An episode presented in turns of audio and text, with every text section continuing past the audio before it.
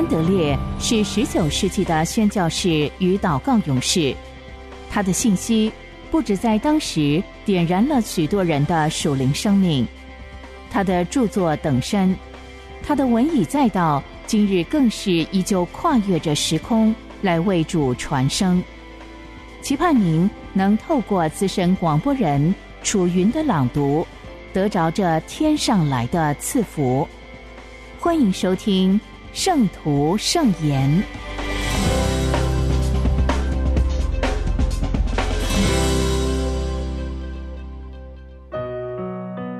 新生命，神的道在我们心里。生命记十一章十八节：你们要将我这话存在心内，留在意中，记在手上为记号，戴在额上为经文。以西结书三章十节：人子啊，我对你所说的一切话，要心里领会，耳中听闻。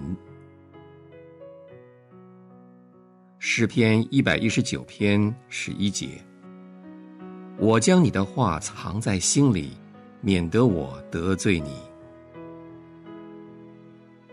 彼得前书二章二节：要爱慕那纯净的灵奶，像才生的婴孩爱慕奶一样，叫你们因此见长。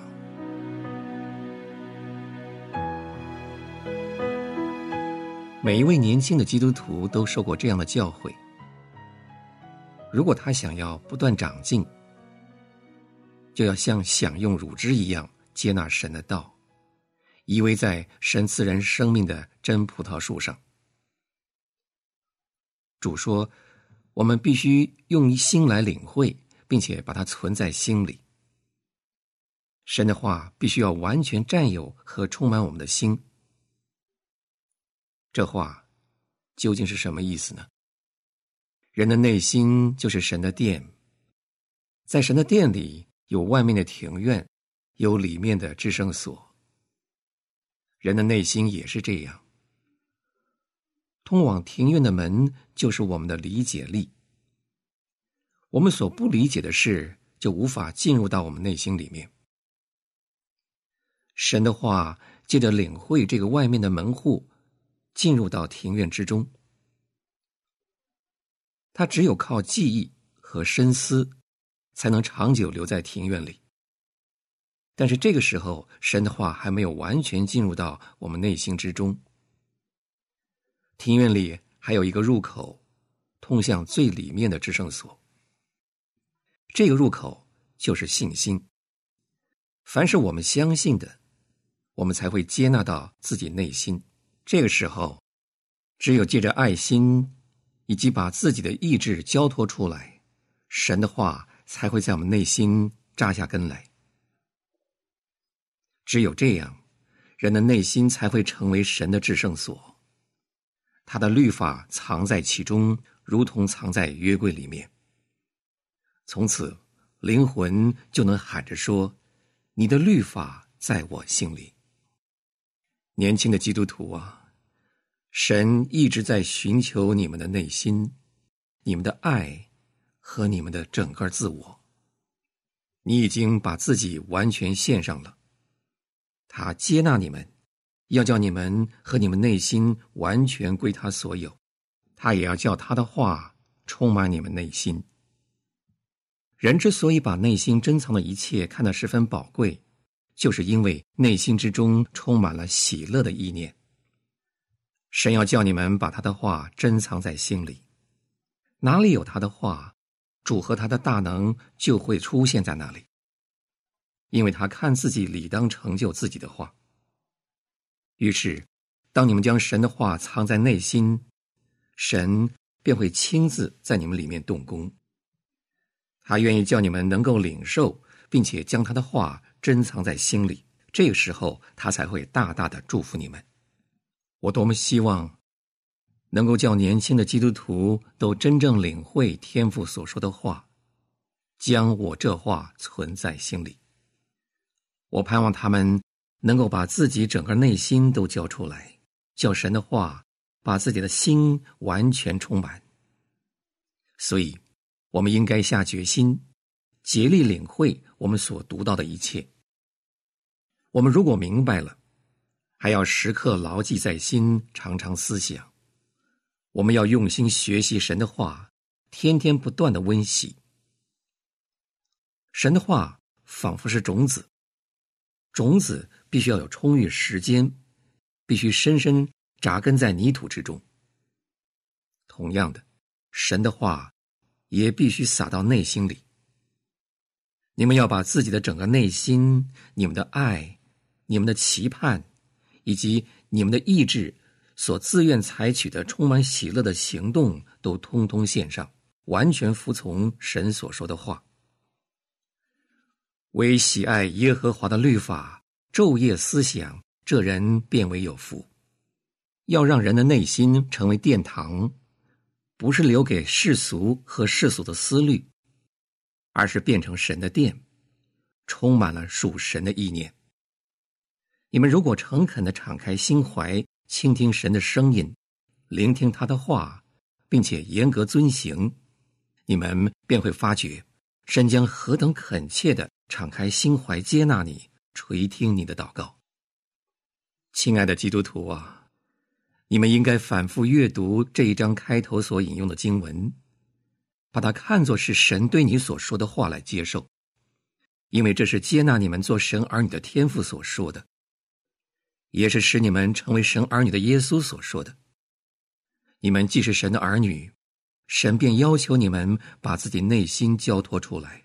完全被他的话所充满，你们愿意这样做吗？你们有什么要说的吗？主耶稣必定会借着这样的大能，成就他在你们里面所做的圣功。我将你的话藏在我心里，我是何等爱慕你的律法，终日不住的思想。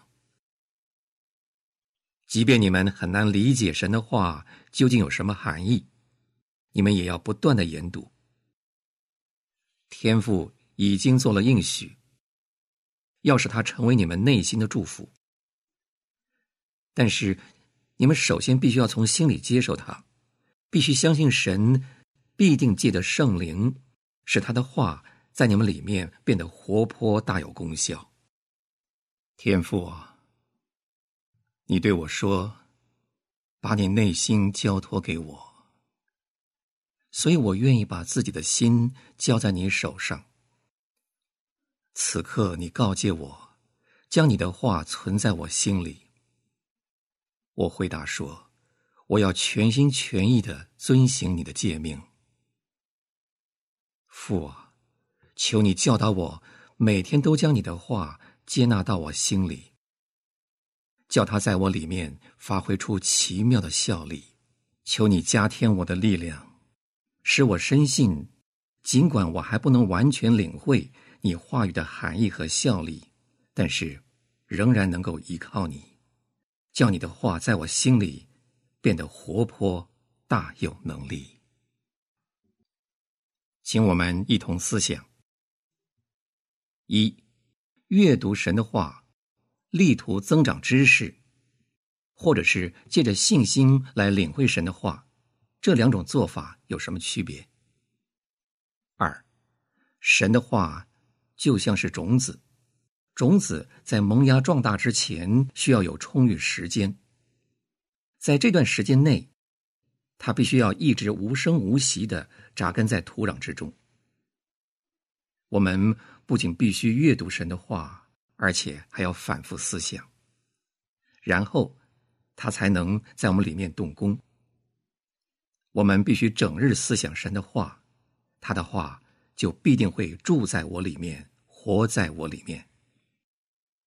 三，一些人读经的时候确实渴望得到神的祝福，但是神的话有的时候对他们并没有产生太大效力。为什么呢？主要原因之一就是，他们一定还没有给神的话。这粒种子渐渐长大的时间，他们并没有遵行反复思想，也不相信神的话一定会亲自发挥出效力。四，约翰福音十七章，耶稣在大祭司的祷告里提到过，他的门徒首先要具有什么样的品德？五，人的内心若是被神的话充满了，将会得到什么样的祝福？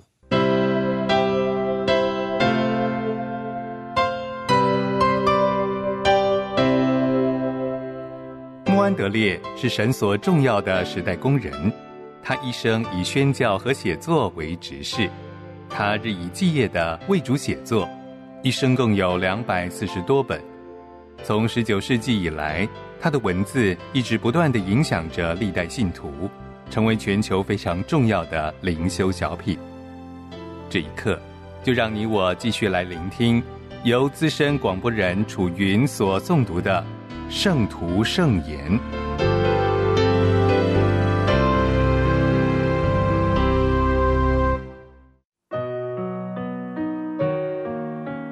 谦卑，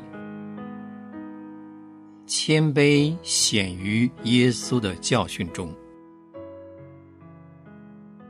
马太福音十一章二十九节，我心里柔和谦卑。你们当负我的恶，学我的样式。马太福音二十章二十六到二十八节。你们中间谁愿为首，就必做你们的仆人。正如人子来，乃是要服侍人。我们已经看过谦卑显于耶稣的生活里，正如他自己所表明的心机。所以，让我们来聆听他的教训，看看他怎样论到谦卑，怎样深深的期待人也像他一样的谦卑。我们来细读以下的话，我们所能做的就是直接引用经文，盼望我们从其中。得着一个很深的印象。主常常多么热切的要教导人谦卑这件事情，这样或许有助于了解他所要求于我们的。第一，在他服侍的起头，就宣告了登山宝训的美福。他说：“虚心的人有福了，因为天国是他们的；温柔的人有福了。”因为他们必承受地土。这段开场白指出了进入天国的唯一门路。虚心的人毫无所有，因此天国就临到他们。温柔的人不为自己谋求什么，因此地上是他们的。天地一切的美福都是为谦卑人预备的。谦卑乃是蒙福的秘诀，是在天在地的生活准则。第二，我心里柔和谦卑，你们当负我的恶，学我的样式。基督扮演着教师的角色，这位教师把他的心态告诉我们，并且要我们向他学习，从他领受。而他所告诉我们的唯一心态。就是柔和谦卑，借此我们的灵魂得着完全的安息。谦卑成了我们的拯救。第三，门徒们彼此争论谁在天国为大，最后同意去问夫子。耶稣便叫一个孩子来站在他们当中，说：“凡自己谦卑像这小孩子的，他在天国里。”就是最大的。天国里谁是最大的？这实在是一个难解的问题。究竟天国里最重要的特质是什么？除了耶稣以外，没有人可以给予答案。天堂最大的荣耀，最首要的恩典，真正属天的心思就是谦卑。主说：“你们中间最小的他。”变为大。第四，西庇太的儿子们曾经要求耶稣把天国里他宝座左右的最高位赐给他们。耶稣说：“这不是他可以赐的，乃是父为谁预备的，就赐给谁。他们的眼目不当注定在这高位，也不当为此祈求。所当思想的，就是主所喝的羞辱之杯，以及主所受的屈辱之喜。所以他要补充说：谁愿为首？”就必做你们的仆人，正如人子来，为要服侍人。谦卑既是从天而降的基督身上的标志，当然也是衡量天上荣耀的唯一准则。最卑微的人最靠近神，教会的守卫是要给那最卑微的人。第五。耶稣对众人和门徒提到法利赛人喜爱守卫的时候，他再次说道：“你们中间谁为大，谁就要做你们的佣人。谦卑是唯一登向神国度荣耀的阶梯。”第六，又有一次，耶稣在一个法利赛人家里说到请客的比喻，提到一位客人被请去做上座，然后加了一句话。凡自高的，必降为卑；自卑的，必升为高。这个要求绝无更改的余地。此外，没有第二条路可走，唯有自卑的才能升为高。第七，在法利赛人和税吏的比喻里，耶稣再次说道：“凡自高的，必降为卑；自卑的，必升为高。”在圣殿和神面前的敬拜，必须深深的浸润于对神对人真正的谦卑里，否则一切毫无价值。第八，当耶稣洗完了门徒的脚之后，他说：“我是你们的主，你们的夫子，尚且洗你们的脚，你们也当彼此洗脚。”发命令的那一位自己做榜样，而且论到顺从或效法他的每一个思想，都以谦卑作为做门徒的首要条件。第九，设立圣餐的那一夜，门徒仍在争论他们中间哪一个可算为大。耶稣说：“你们里头为大的，倒要像年幼的。”为首领的，倒要像服侍人的；我在你们中间，如同服侍人的。这里，耶稣向我们显示他走过何样的路径，他用什么样的能力和态度成全了救恩，并且拯救我们进入其中。自始至终，就是谦卑，使他成为众人的仆人。多么少的人！传这个信息，也多么少的人操练这件事情，而且察觉并且承认缺少谦卑的人又何其少。我们并不是说很少人达到某种程度像耶稣一样的谦卑，我们是说很少人继续不断的渴望谦卑，并且为此祷告，一直以此为明确的追求目标。世人很少看见谦卑，甚至在教会内部也很少看到。谁愿为首，就必做你们的仆人。但愿神使我们满心相信这话正是耶稣的心意。我们都知道，一个忠实的奴仆意味着什么样的性格？献身于对主人有利的事。体贴主人的心意，小心的讨主人欢心，因着主人的兴隆、尊荣与幸福而快乐。我们可以在地上看见这种仆人，对他们而言，仆人这个名称乃是项荣耀。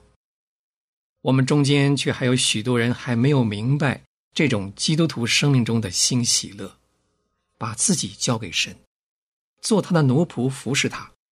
结果发现，服侍他成了我们最高的自由，脱离罪与己。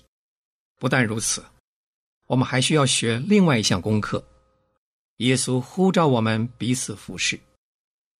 如果我们衷心的接受这项呼召，这样的服侍也会成为最大的祝福，更完全的新自由，得以脱离罪恶与老我。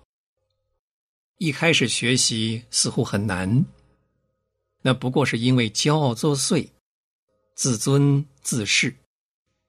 一旦我们明白，在神面前持守一无所有的态度，是受造者的荣耀，是耶稣的灵，也是天上的喜乐，我们就会全心欢迎这种训练，甚至去服侍那些磨难我们、激怒我们的人。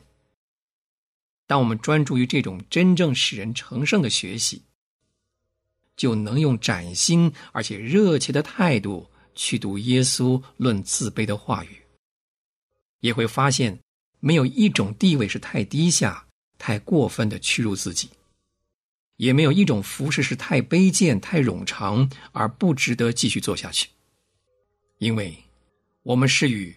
我在你们中间，如同服侍人的那一位相交，而服侍人证明我们与他有份。弟兄姊妹，这是通往更高生命的途径。低下，低而又低，这是耶稣对那些想要在天国为大、坐在主左右的门徒们说过的话。不要追求或要求升高，那是神的事。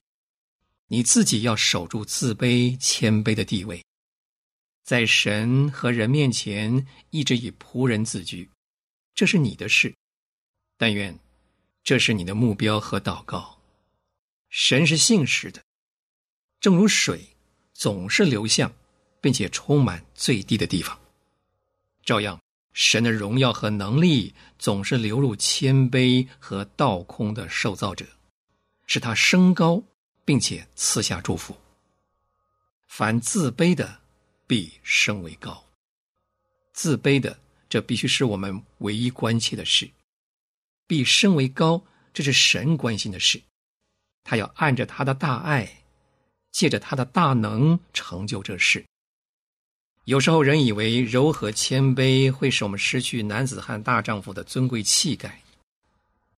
但愿所有的人都相信，谦卑乃是天国的尊贵样式，也是天国王的高贵气派。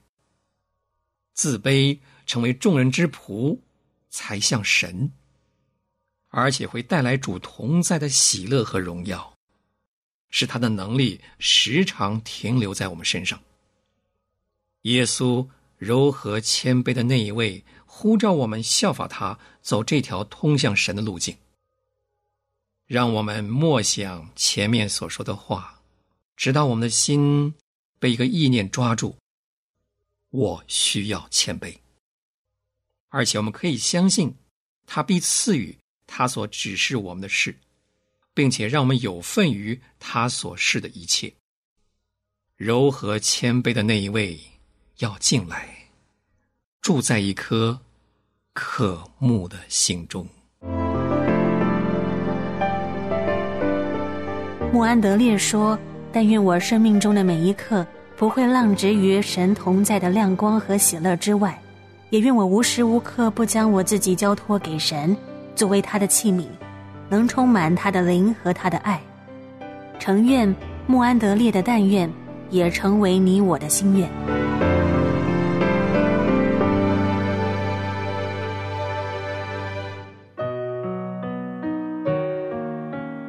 交通的秘诀，基督对我们的爱。